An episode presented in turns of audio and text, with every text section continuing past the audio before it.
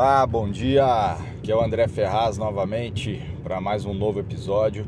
Hoje a gente vai estar falando a respeito dos micro resultados, a importância, né, de, de se comemorar esses micro resultados é, quando nós definimos uma, um objetivo maior e todo objetivo ele é feito de, de metas menores e essas metas menores, elas também devem ser comemoradas quando a gente consegue uh, romper elas, né?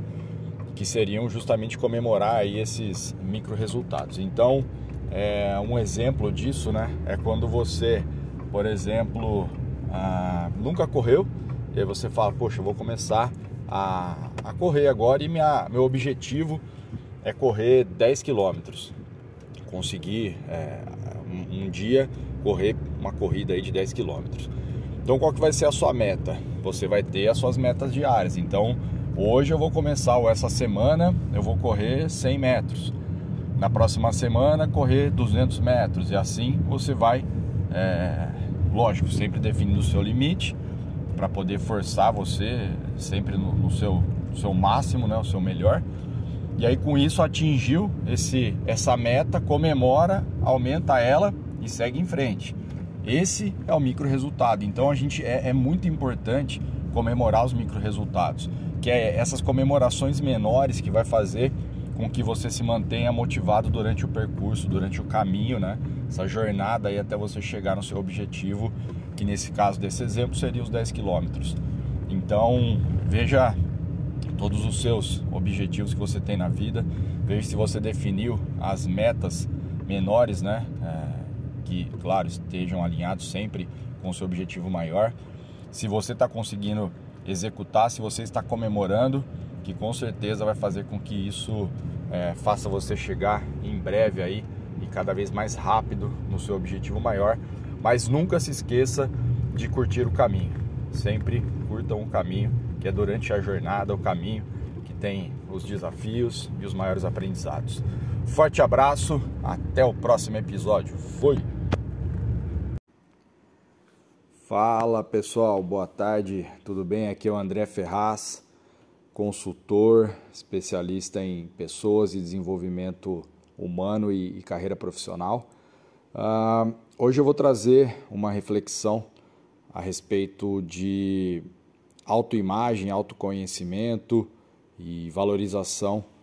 Uh, a reflexão começa com uh, uma história do mestre e o aluno o, um aluno chega para o mestre e diz: Mestre, eu ando muito desanimado, desmotivado, é, ninguém vê valor no meu trabalho, estou me sentindo muito desmotivado. Você não pode me ajudar? O mestre falou para ele: Claro, com certeza eu poderia te ajudar, porém nesse momento eu estou muito ocupado. É, se você fizer é, me ajudar de uma forma aqui, pode ser que eu consiga tempo para poder te ajudar. Ele falou, claro, então eu vou, vou fazer o que, que o senhor precisa, né? O que, que eu posso fazer para ajudar, para o senhor ter tempo para me ajudar? Ele falou, ó, ele tirou um anel do dedo e falou, ó, pega esse anel e vá até o mercado, onde tem vários comerciantes lá, e venda por mil reais para mim esse, esse anel, que aí com isso eu vou ter o dinheiro para pagar a, é, as minhas contas e aí eu consigo cancelar algumas aulas particulares e aí consigo ter tempo para te ajudar. Ok. Ele foi, tentou vender em vários lugares, algumas pessoas até tiraram sarro dele, dizendo que aquela joia não tinha valor, que mil reais era muito, que se quisesse 300 reais alguns até pagariam. E ele ficou até desanimado, voltou, falou: É, mestre, infelizmente o senhor não vai poder me ajudar. Ele, por quê? Ele falou, porque eu não consegui vender e nem consigo enganar as pessoas, pedir mais do que é, realmente algo vale, né? Ele falou, como assim? Ele falou, o senhor falou para vender por mil reais, mas ninguém quis pagar mil reais. Disseram que não, não tem valor, disseram várias coisas que desabonavam aí o seu anel. Ele falou, ah, entendi. Faz o seguinte, pega esse mesmo anel e vai agora em um joalheiro, passou o endereço para ele, falou, pede para ele avaliar para você esse, esse anel. Aí ele levou no joalheiro. Chegou lá, o joalheiro olhou, ele falou: oh, meu mestre pediu para vir aqui, ele está precisando vender urgente esse, esse anel, ver quanto que vale para a gente poder vender. Aí ele começou a olhar, começou a dizer várias características positivas daquele anel que os, os outros no mercado ninguém tinha dito. Falou: Nossa, é muito raro essa, essa pedra, essa forma de desenho dessa pedra que tem nesse anel, essa forma de polimento. Realmente, olha, ele falou: ó, mais do que 90 mil reais eu não consigo pagar. Ele falou: O quê? 90 mil? Ele falou: É, ele vale em torno de 100, 110 mil. Eu só que eu não consigo pagar mais do que isso agora.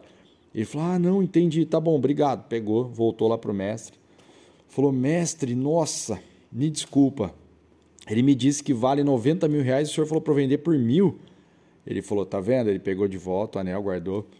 Ele falou: Quando você leva na pessoa certa, ouve a pessoa certa, ela com certeza vai analisar primeiro com muito mais minúcia aquele profissional ou aquela peça e com certeza ele pode até enxergar pontos de melhoria, mas ele também vai enxergar os pontos positivos que somente aquele profissional ou aquela peça tem.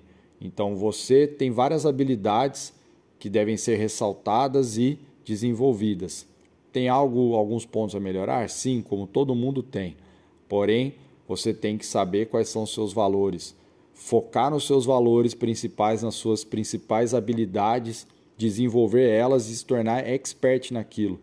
Com isso, você vai estar sempre motivado, vai se valorizar, vai ter um autoconhecimento das suas habilidades, saber aonde você precisa melhorar e com isso você nunca mais vai dar ouvido para pessoas que não querem é, agregar na, na sua vida, seja pessoal ou profissional.